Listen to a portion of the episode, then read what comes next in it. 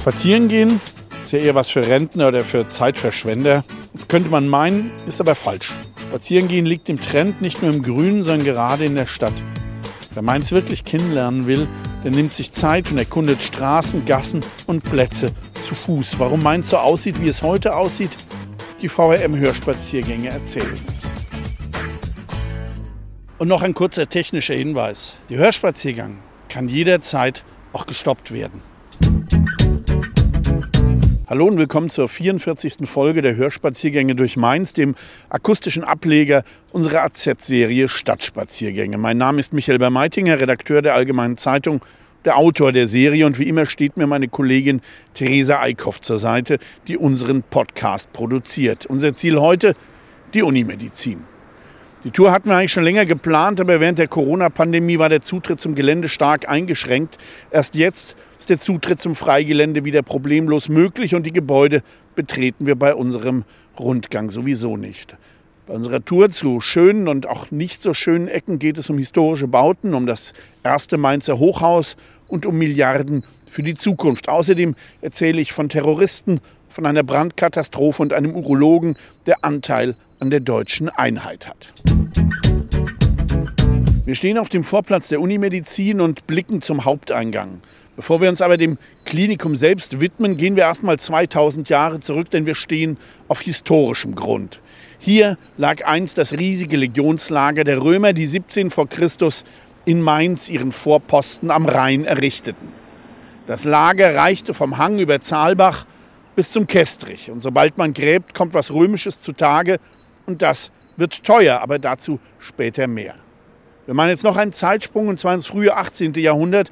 Da wurde in der Altstadt das heute noch als Gebäude bestehende Rochus Spital erbaut. Es war keine reine Klinik, sondern ein überfülltes Armen-, Waisen-, Arbeits- und Krankenhaus. Erst ab 1848 diente das Rochus nur noch den Kranken und erst 1914 kam das städtische Krankenhaus aus der stinkenden Altstadt raus. Das ging aber erst, als die Festung aufgelöst wurde und das Gelände der heutigen Oberstadt bebaut werden durfte, mithin hier also ein schöner Bauplatz frei wurde. Am 1. August 1914 sollte das Krankenhaus vom Rochus hierher umziehen, aber die Zeichen standen da schon auf Krieg. Den Ärzten war also klar, dass das Militär im Kriegsfall die Klinik beschlagnahmen würde. Also musste man schneller sein mit dem Umzug und so begab es sich am 31. Juli 1914, also ein Tag bevor der Erste Weltkrieg ausbrach, ein Elendszug von der Altstadt hierher zur neuen Klinik. Es war eine ergreifende Karawane, hunderte Kranke, begleitet von Ärzten und Vinzentinerschwestern, gingen, schlichen, humpelten und schleppten sich über den Eisgrubweg Fichteplatz und die Zahlbacher Chaussee hierher.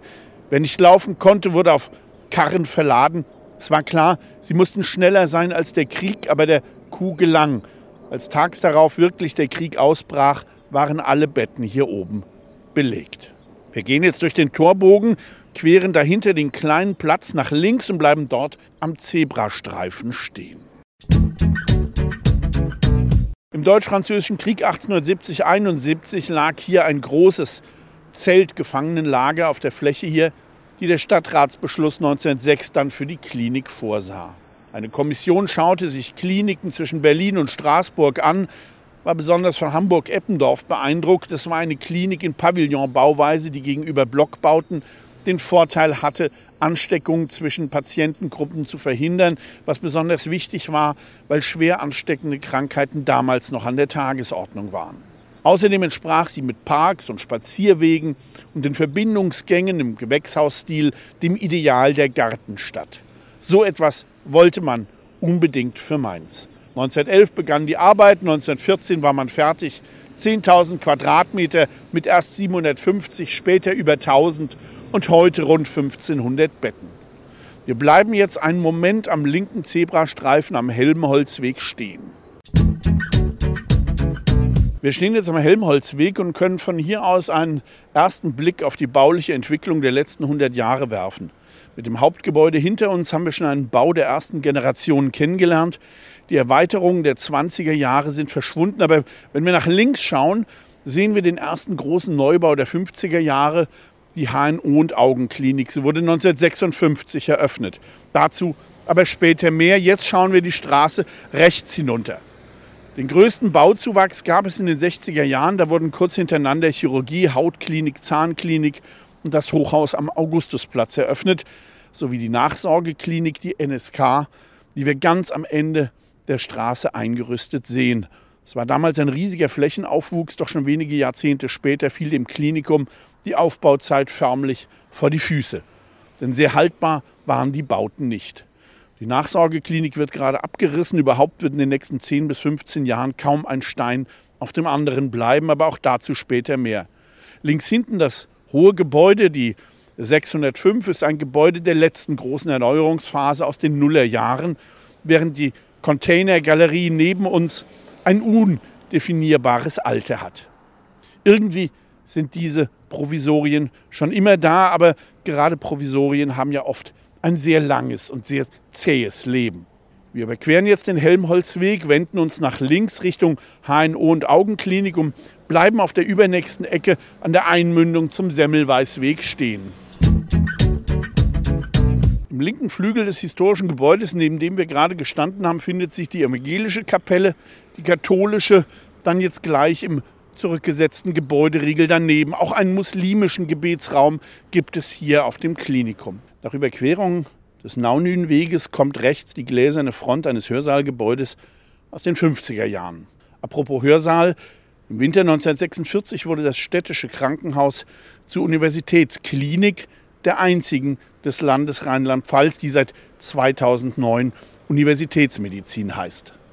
Heute hat sie 3500 Studierende der Human- und Zahnmedizin und liegt damit bundesweit auf Rang 3. Zudem gibt es noch 700 Auszubildende in den verschiedenen, meist medizinischen Berufen. Und noch ein paar Zahlen. Die Unimedizin umfasst 60 verschiedene Kliniken und Institute, ist mit 8700 Mitarbeitern einer der größten Arbeitgeber im Bundesland und versorgt im Jahr 320.000 Patienten. Wir bleiben jetzt an der Straßenecke zum Semmelweisweg stehen. Nach dem Krieg war ein Teil der Gebäude teils schwer beschädigt. Intakte Gebäude wurden wie schon nach dem Ersten Weltkrieg von der Besatzungsmacht beschlagnahmt. Erst Ende der 40er begann sich der Betrieb zu normalisieren und man plante ab 1953 den ersten großen Neubau, die HNO und Augenklinik, direkt vor uns.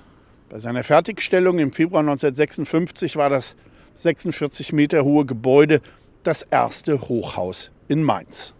Das Gebäude spricht mit der strengen Rasterfassade und dem asymmetrisch angesetzten Treppenturm die Sprache der 50er Jahre. Besondere Akzente sind das zurückgezogene oberste Stockwerk mit umlaufender Sonnenterrasse, wie es damals hieß, und der zweistöckige, geschwungene Vorbau. In dessen Erdgeschoss lag früher eine offene Vorhalle, hinter der Rundstabkulisse im Überbau ein Hörsaal. In dem einst offenen Erdgeschoss ist heute ein Café. Außerdem wurde dem Gebäude später durch die rechts angesetzte Erweiterung etwas die Wirkung genommen. Insgesamt ist das Gebäude, in dem heute überwiegend nur noch die Augenklinik untergebracht ist, aber ein wunderbares Zeugnis der Aufbauzeit. Im Café findet sich noch ein schönes Mosaik aus den 50er Jahren. Das Klinikgelände war übrigens einst schmaler, reichte nur bis hier zum hier einmündenden Semmelweisweg. Aber bis 1931 wurde das Areal jenseits bis hin zur oberen Zahlbacher Straße erweitert. Dort entstanden Frauen- und Kinderklinik, aber beide Häuser gibt es nicht mehr. Die Frauenklinik wurde vor 25 Jahren abgerissen. Wir gehen jetzt nach rechts den Semmelweisweg hinunter bis zur Höhe der künftigen Zahnklinik und bleiben bei Bau 209 stehen. Die Nummern finden sich übrigens an jedem Gebäude. Das erleichtert die Orientierung. Links neben uns nun die drei vorspringenden Flügel des Gebäude 102 mit neuer Frauenklinik sowie Hals-Nasen-Ohrenklinik. Im Anschluss entsteht derzeit die neue Zahnklinik, wobei dieser Ausdruck nur sehr vereinfacht ausdrückt, welche Spezialdisziplinen alle in Zukunft dort arbeiten werden. Eigentlich sollte die Zahnklinik längst in Betrieb sein, doch dann kamen die Römer dazwischen. Wie so oft in Mainz, wenn ein Bagger irgendwo den Boden aufkratzt. Hier stieß man auf einige Pfeiler der römischen Wasserleitung aus dem ersten Jahrhundert, die Quellwasser von Finden und Reis erst in einer abgedeckten Steinrinne und dann mit einem Aquädukt über das Zeibachtal bis hier ins Legionslager brachte. Bereits beim Bau der alten Frauenklinik 1928 hatte man Pfeiler gefunden und teils abgetragen. Also wusste man eigentlich schon vor dem Neubau, was hier liegt. Doch dann entschied man sich, den fertig geplanten Grundriss dann doch an die Lage der Römersteine anzupassen. Deren Verlauf sollte im Erdgeschoss dargestellt und im Keller unterfahren werden, die Steine im Innenhof teils sichtbar sein.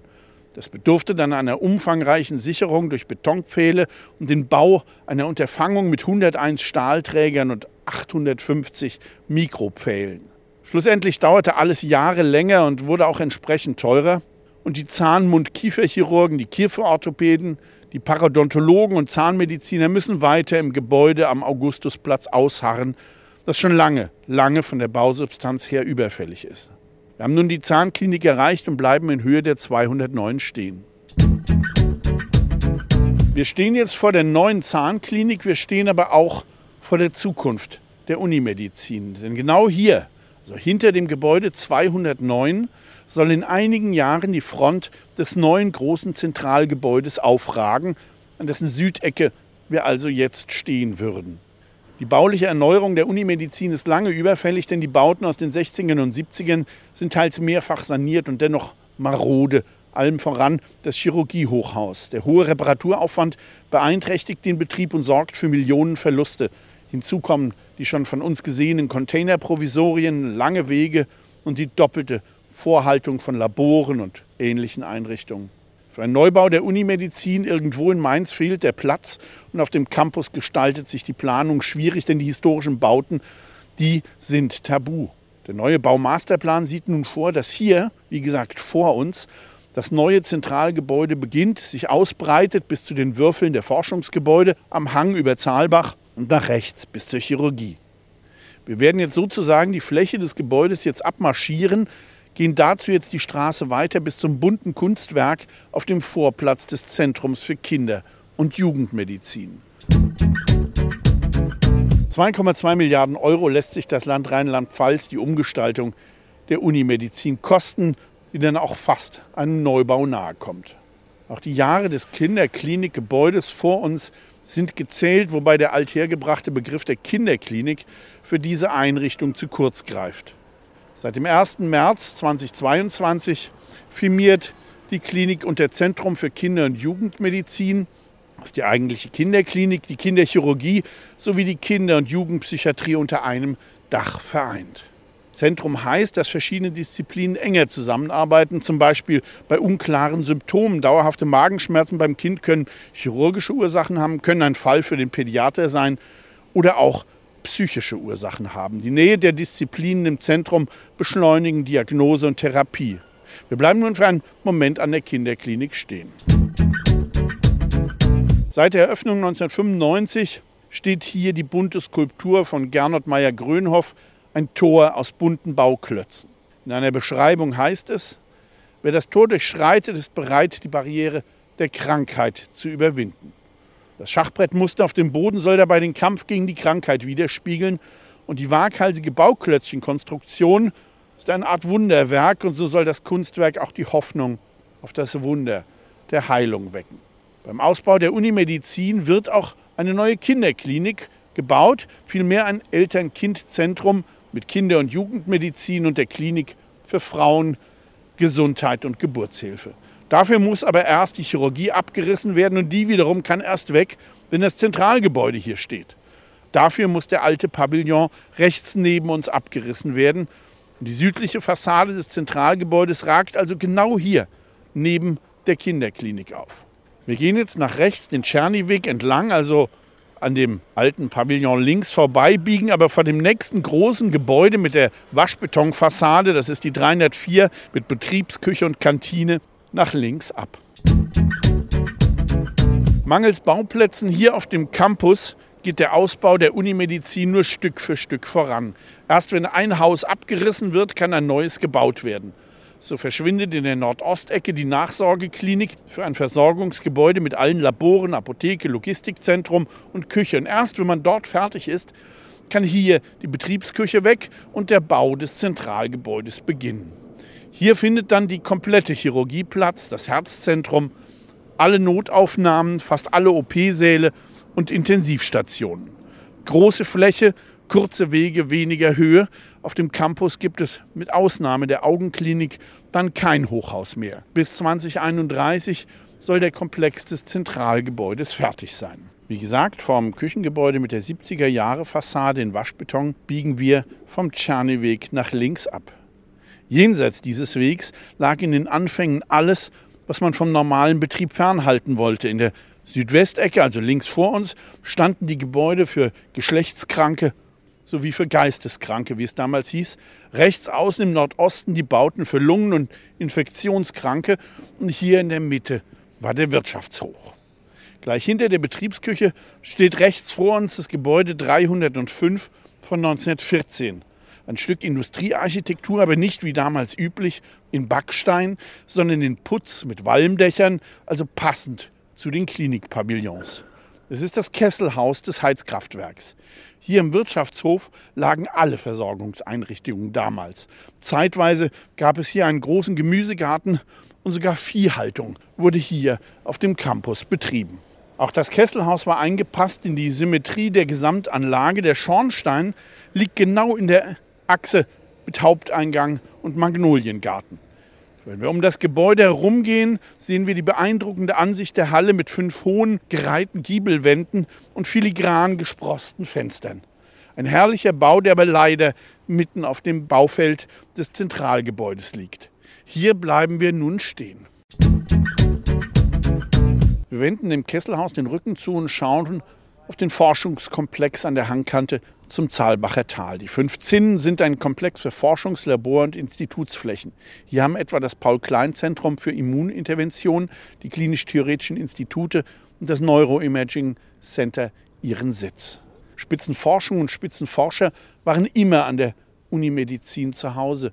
Aktuell berühmtestes Beispiel ist das Forschertrio Professor Huber, Professor Türeci und Professor Shahin. Huber ist der Gründervater der Mainzer Tumorimmunologie und in dieser Tradition stehen auch Türeci und Shahin. Beide haben bahnbrechende Entdeckungen gemacht zu mRNA-Impfstoffen im Kampf gegen den Krebs, gründeten das Unternehmen BioNTech, das durch die Corona-Impfung weltberühmt wurde und Mainz von der armen zur reichen Stadt machte. Alle drei sind nun Ehrenbürger. Wie groß das Elend ohne Impfungen ist, hat man an der Unimedizin nicht erst bei Corona erfahren. So brach 1951, als es noch keine Impfung gegen Kinderlähmung gab, wie groß das Elend ohne Impfungen ist, hat man an der Unimedizin nicht erst bei Corona erfahren. So brach 1951, als es noch keine Impfung gegen Kinderlähmung gab, eine Polio-Epidemie aus. Über 100 Kinder wurden in die Uniklinik gebracht und traurige Berühmtheit erlangte die zwölfjährige Lydia, die sich nicht mehr erholte und zwölf lange Jahre bis zu ihrem Tod in der Uniklinik an der Eisernen Lunge lebte. Die Unimedizin stand immer wieder an der deutschen Spitze der medizinischen Innovation. So gehört sie zu den Pionierkliniken der modernen Herzchirurgie, als Professor Kümmerle 1963 als einer der ersten bundesweit eine Herz-OP mit Unterstützung der Herz-Lungen-Maschine durchführte. Und nur zwei Jahre später wurde an der Uniklinik die erste Kinderintensivstation in Deutschland eingerichtet. In der Intensivmedizin und der Notfallmedizin war Mainz auch immer ganz weit vorn. Jetzt gehen wir weiter um das Kesselhaus herum, an der Freifläche vorbei, auf den Komplex der Chirurgie zu. Dann rechts weiter bis zur Kreuzung Czerny-Weg und Paul-Ehrlich-Weg und dort bleiben wir stehen. Dort, wo jetzt die Forschungsbauten stehen, war übrigens seit 1997 lange Zeit der Landeplatz des ADAC-Rettungshubschraubers Christoph 77. Er rettete bei Unfällen, Herzinfarkten oder Schlaganfällen unzähligen Menschen das Leben, doch manchen Anwohnern in der näheren und weiteren Umgebung war die eigene Ruhe viel wichtiger. Sie beschwerten sich über den Lärm des Helikopters und zeitweise durfte er hier nur noch starten und landen, war aber in einer Mainzer Kaserne stationiert. Seit 2008 hat Christoph 77 Landeplatz und Hangar auf dem Dach von Gebäude 708. Dort kommen wir noch vorbei. Christoph 77 und die anderen Helis fliegen übrigens auch an meiner Wohnung knapp und tief vorbei. Aber ich sage mir immer den Leuten, die da drin liegen, denen geht's schlecht und mir nicht. Vom Transport in der Luft geht es unter die Erde, denn die Unimedizin hat ein Tunnelsystem, das alle Gebäude untereinander verbindet. Es wurde von 1968 bis 1975 als Ringstraße um den Innenkern errichtet, mit Abzweigungen zu den einzelnen Gebäuden. Die Fahrbahn ist 3,20 Meter breit, die Fahrzeuge dürfen 2,60 Meter hoch sein und unter der Decke hängt die immer noch genutzte, acht Kilometer lange Rohrpostanlage. Elektrokarren mit vielen Anhängern fahren dort, bringen Essen von der Betriebsküche zu den Kliniken. Aber auch Medikamente werden hier transportiert, Post, Abfall oder Wäsche. Letztere wurde hier früher zur Zentralwäscherei gebracht, die auf dem jetzt abgesperrten freien Platz hinter uns stand und vor zwei Jahren abgerissen wurde. Auch Patienten werden unterirdisch transportiert über eine kurze Strecke, auch Kinder zum OP. Und diese kurze Strecke wurde von Studierenden der Hochschule mit Hilfe von Unimedizin und Förderverein Sterntaler kindgerecht umgestaltet. Wir haben jetzt gleich die Ecke Tscherniweg, Paul-Ehrlich-Weg erreicht und stehen vorm Flachbau der Palliativstation mit der Nummer 407 und blicken auf die Chirurgie mit OP-Trakt und dem Bettenhochhaus. Wenn wir jetzt von hier den Czerny-Weg zurückschauen bis zur Kinderklinik, sehen wir in etwa die Breite des künftigen Zentralgebäudes, dessen Tiefe bis zu den Forschungsgebäuden reicht und von hier nach rechts noch 50 Meter den Ehrlichweg entlang. Genau auf dieser Ecke stand ich am Abend des Gründonnerstag 1988 und sah auf eine dramatische Szenerie. Flammen schlugen aus dem Vorbau der Chirurgie, die Straße war voll mit Qualm, durch den unzählige Blaulichter zuckten überall Feuerwehr, Polizei, Rettungswagen, Schwestern und Ärzte, die Patienten versorgten. Am Abend des 31. März vor 35 Jahren brannte die Chirurgie. Wir saßen damals am späten Nachmittag in der Redaktion an der großen Bleiche beim Sekt, als ein Leser hier aus der Nachbarschaft bei uns anrief und von Rauch und Blaulicht berichtete. Meine Kollegin Alexandra und ich rasten los und kamen zwischen laufend eintreffenden Löschzügen aufs Gelände. Unfassbar, was sich hier abspielte. Unter dem Intensiv- und OP-Vorbau war ein Feuer ausgebrochen, das sich schnell ausbreitete. Ärzten und Pflegepersonal und Patienten den Weg abschnitt. Sie alle mussten inklusive zwölf Intensivpatienten durch die Fenster über Drehleitern gerettet werden. Sogar eine laufende OP wurde unterbrochen und dann in einem anderen Gebäude fortgesetzt. Weil die Flammen auf das Bettenhochhaus überzugreifen drohten, mussten hunderte Patienten in aller Eile das Haus verlassen. Ärzte, Krankenschwestern, Pfleger, Polizisten, Bundeswehrsoldaten und Angehörige aller Rettungsdienste halfen. Es war eine Nacht mit vielen Helden. Am dramatischsten ging es links von uns am Durchgang vom OP-Trakt zum Bettenhaus zu. Dort standen die Feuerwehrmänner über Stunden im gefährlichen Kampf, damit das Feuer nicht aufs Hochhaus übergreift. Und sie gewannen. Nach dreieinhalb Stunden war das Feuer unter Kontrolle und um drei Uhr morgens hatten hunderte Wehrmänner aus Mainz, Wiesbaden und Umgebung den Brand gelöscht. Jahre der Provisorien begannen, während die Chirurgie saniert wurde. Erst 1996 war die Gesamterneuerung abgeschlossen und jetzt ist das Gebäude wieder fällig. Rechts hinter uns in dem Flachbau ist übrigens die segensreiche Palliativstation der Unimedizin. Unsere AZ-Leser haben die Einrichtung in den letzten Jahren zweimal durch Spenden für unsere Weihnachtsaktion Leser helfen mit jeweils hohen fünfstelligen Beträgen unterstützt. Wir gehen jetzt nun bis zum Haupteingang der Chirurgie und bleiben dort stehen. Als die Chirurgie brannte, waren die Pavillonbauten rechts von uns wie die 503 kurz vor ihrer Fertigstellung. Im Juni 1989 war es dann soweit. Im Bau rechts von uns war die Orthopädie untergebracht und im spiegelgleichen Gebäude dahinter die Urologie. Und bald nach der Eröffnung fiel Professor Rudolf Hohenfellner von 1967 bis 96 Ordinarius für Urologie im Geheimen eine hochpolitische Rolle zu. Einer seiner Patienten war Bundeskanzler Helmut Kohl, den im Spätsommer jenes Jahres 1989 ein höchst schmerzhaftes urologisches Leiden quälte. Hohenfellner empfahl ihm eine OP, doch es stand der CDU-Bundesparteitag an, auf dem die Parteiopposition um Geißler und Späth den bis dahin glücklosen Kanzler als Parteichef absetzen wollten. Ich konnte mich vor Schmerzen kaum bewegen, schrieb Kohl später in seinen Memoiren, aber er ließ sich nicht operieren, denn jeder hätte geglaubt, dass ich mich vor der Auseinandersetzung drücken will. Also nahm Hohenfellner einen provisorischen Eingriff hier vor, mit dem sich die OP einige Tage hinausschieben ließ. Kohl fuhr nach Bremen, stellte sich dem Aufstand und siegte.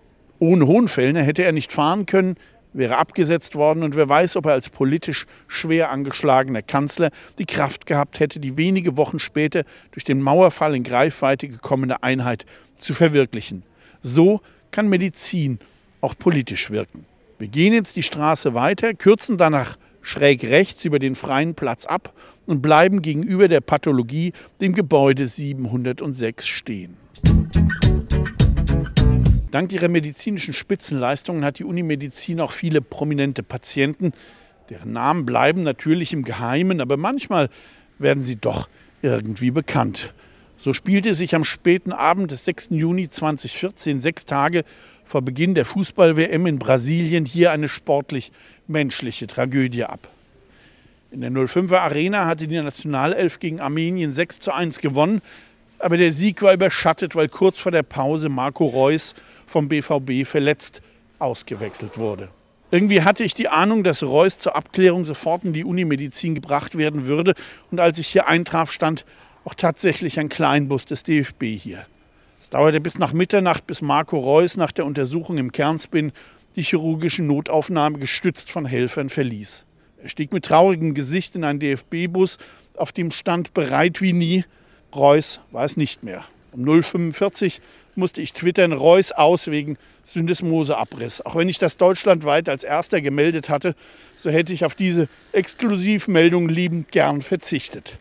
Wir bleiben jetzt gegenüber von Gebäude 706 kurz stehen. Wenn wir jetzt nach links oben zum Dach des Nachbargebäudes 708 schauen, sehen wir ganz oben eine weit vorkragende Fläche, das ist der Landeplatz des ADAC-Hubschraubers Christoph 77, der dort auch seine Station mit Hangar hat. Wir stehen nun vor dem Gebäude der Pathologie, eine Disziplin, die dank deutscher Fernsehkrimis immer wieder Verwechslungen ausgesetzt ist. Denn in besagten Krimis werden die Rechtsmediziner fälschlicherweise oft als Pathologen bezeichnet, doch die haben einen ganz anderen Job. Der Pathologe beschäftigt sich nicht mit den Spuren von Verbrechen, sondern mit krankhaften Veränderungen des menschlichen Körpers. Und er widmet sich hauptsächlich dem lebenden Patienten, etwa wenn er anhand einer Gewebeprobe feststellt, ob ein Tumor vorliegt und wenn ja, welcher. Erst dann kann die Therapie sinnvollerweise einsetzen. Der wissenschaftliche Schwerpunkt der Pathologie liegt auf der Erforschung von Krebserkrankungen. Hierfür gibt es auch eine einzigartige Gewebebiobank. Auch die Neuropathologie hat hier ihren Sitz, die Muskel-, Nerven- und Hautbiopsien durchführt, unter anderem. Dem Parkplatz in unserem Rücken vor der Urologie soll übrigens ein langer mehrstöckiger Riegelbau zwischen der Chirurgie und der Inneren entstehen, die übergangsweise in der Bauphase 14 Operationssäle, Intensivstationen und Notaufnahmen aufnehmen soll. Wenn alles fertig gebaut ist, wird die Fläche hier wieder freigemacht. Wir gehen jetzt weiter den Reisinger Weg entlang an der Notaufnahme mit den großen Toren für die Rettungswagen vorbei und in der eingerüsteten Nachsorgeklinik entlang bis zur nächsten Straßenecke, wo wir dann wieder auf den Helmholtzweg treffen. Gleich rechts von uns ist die Notaufnahme mit der Halle für die Rettungswagen und damit kommen wir zum Thema Notfallmedizin, bei der Mainz seit Anfang der 1960er bundesweit ganz weit vorn lag. Und das war vor allem einem Mann zu verdanken, Professor Rudolf Frey, den die Uniklinik 1960 aus Heidelberg geholt hatte und ihm den ersten bundesdeutschen Lehrstuhl für Anästhesiologie gab. In Deutschland und Europa gehörte er zu den Pionieren dieser Disziplin. Seine Erkenntnisse bei Wiederbelebung, Intensivnotfall- und Katastrophenmedizin, aber auch bei der Schmerztherapie verhalfen ihm zu internationaler Anerkennung und der Stadt Mainz Ende 1964 zu einem der deutschlandweit ersten Notarztwagen. Professor Frei verschaffte 1968 Mainz neben München und Nürnberg einen Modellversuch mit Rettungshubschraubern, aber wie bereits erzählt, dauerte es bis 1997, bis dann endgültig ein Rettungshubschrauber hier stationiert wurde. Links von uns die Nachsorgeklinik aus dem Jahr 1966, deren Haltbarkeitsdatum allerdings schon lange abgelaufen ist, die aber erst jetzt abgerissen wird, wie ihr vielleicht schon an den Hintergrundgeräuschen gehört habt. Dass es so lange gedauert hat mit dem Abriss, das ist auch den Kosten zuzuschreiben, denn die betragen etwa 10 Millionen Euro. Nun aber braucht man den Platz für den ersten Schritt des Baumasterplans, denn hier entsteht das Versorgungsgebäude der Unimedizin mit allen Laboren, der Apotheke, dem Logistikzentrum und der Küche. Erst wenn das Versorgungsgebäude steht und die Einrichtungen aus allen Ecken der Klinik hier zusammengezogen sind, kann andernorts mit dem Abriss für das Zentralgebäude begonnen werden. Das erklärt die lange, lange Bauzeit, denn bis die Universitätsmedizin fertig sein wird, werden die 2030er Jahre, die Mitte der 2030er Jahre oder sogar deren Ende erreicht sein. Wir bleiben jetzt kurz an der Straßenecke zum Helmholtzweg stehen.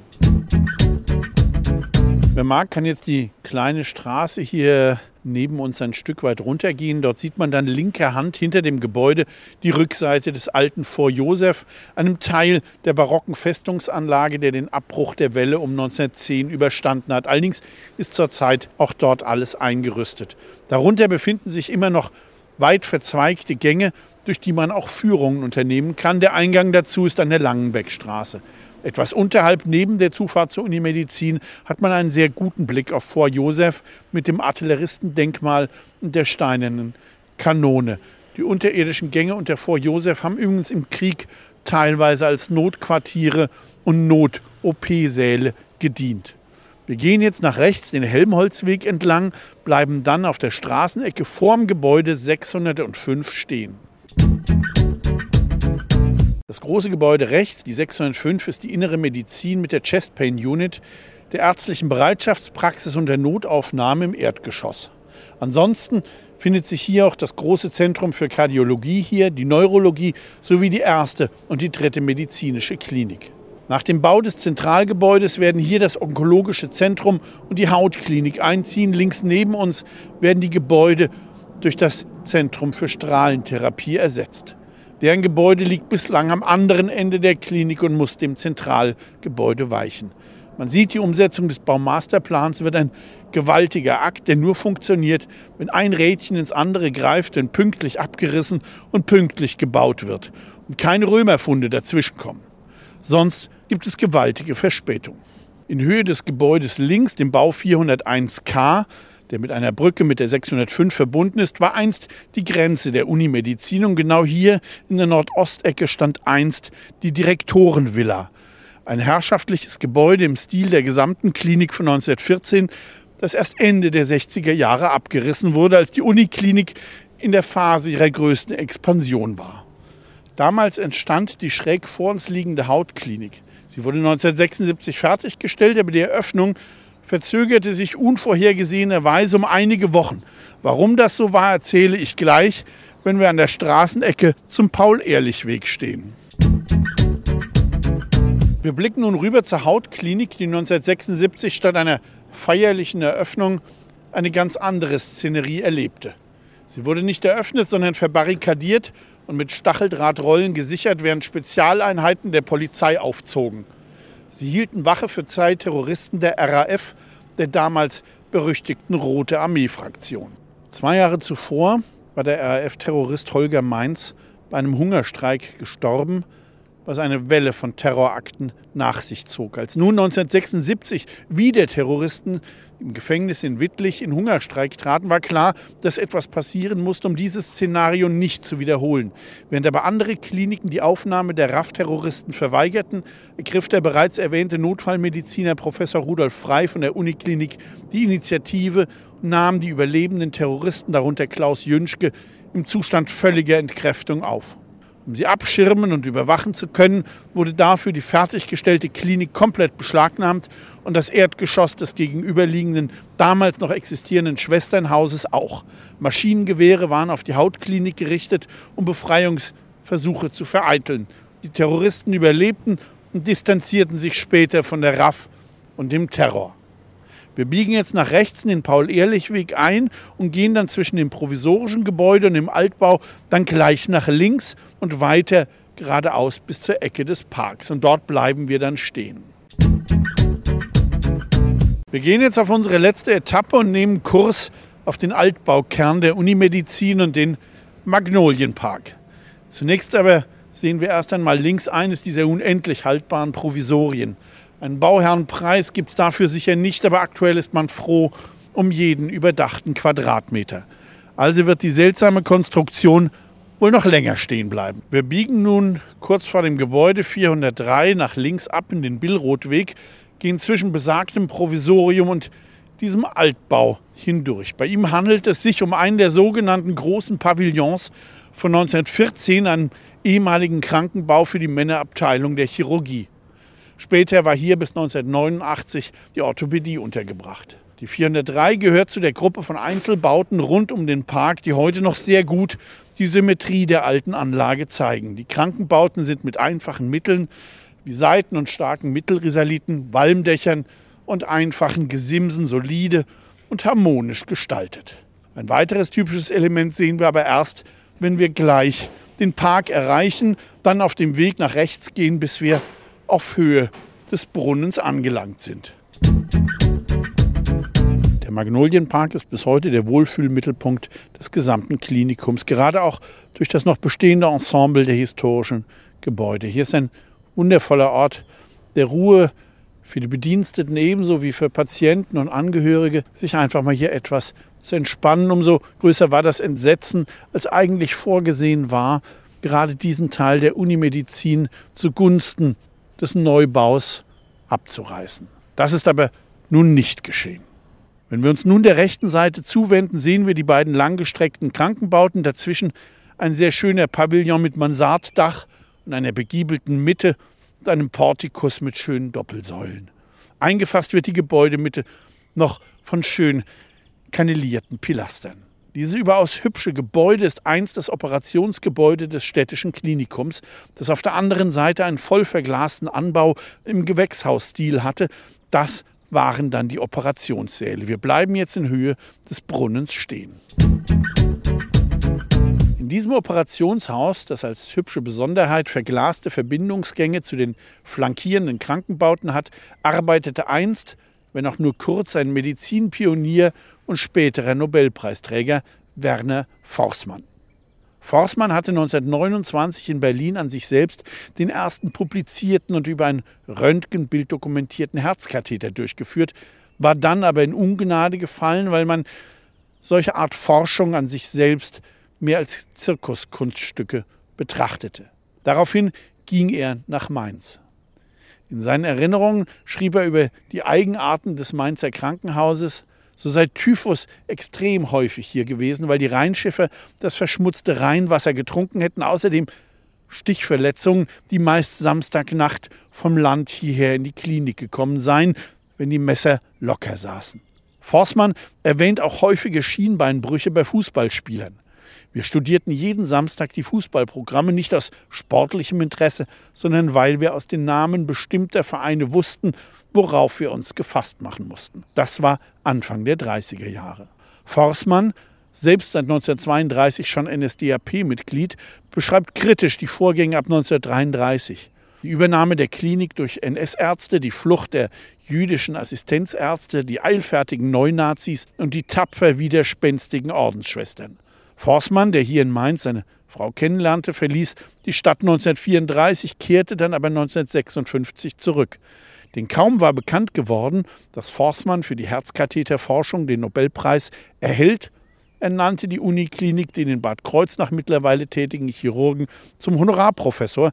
So konnte die Uniklinik bei der Preisverleihung im Dezember 1956 sagen, dass man einen Nobelpreisträger in seinen Reihen habe. Nicht nur Forstmanns Erinnerungen zeigen, dass die NS-Zeit die gleichen Auswüchse und Brutalitäten zeigte wie anderswo auch. Unliebsame Ärzte wurden denunziert und ausgetauscht, die Kirchen, wo es nur ging, behindert, es wurden Zwangssterilisationen durchgeführt, man ging unmenschlich mit Juden um. Bis hin zur Weigerung eines Klinikchefs, ein lebensgefährlich erkranktes jüdisches Kind zu behandeln. Dass es doch behandelt wurde und nicht starb, zeigt, dass der NS-Wahn die Klinik damals noch nicht komplett durchdrungen hatte. 1941 fielen dann die ersten Bomben, später harrten die Patienten tagelang in den Kellern aus und am 19. Oktober 1944 wurde die Klinik schwer getroffen. Der Kopfbau, Schwesternhaus, Kinderklinik, Pathologie und vier Pavillons waren zerstört. Es gab auch Tote. 1945 beschlagnahmten die Franzosen über 100 Betten in den unbeschädigten Pavillons. Für die Deutschen blieben dann die Kellerstationen, Baracken und außerdem nahm man zudem noch Ausgebombte aus. Die Franzosen halfen aber beim Ausbessern der Schäden und nachdem sie im Sommer 1946 die Eröffnung der Universität vorangetrieben hatten, wurde das städtische Krankenhaus Universitätsklinik, seit 2009 wie gesagt Universitätsmedizin. Nach diesem Ausflug in dunkle Zeiten noch ein kurzer Rundumblick.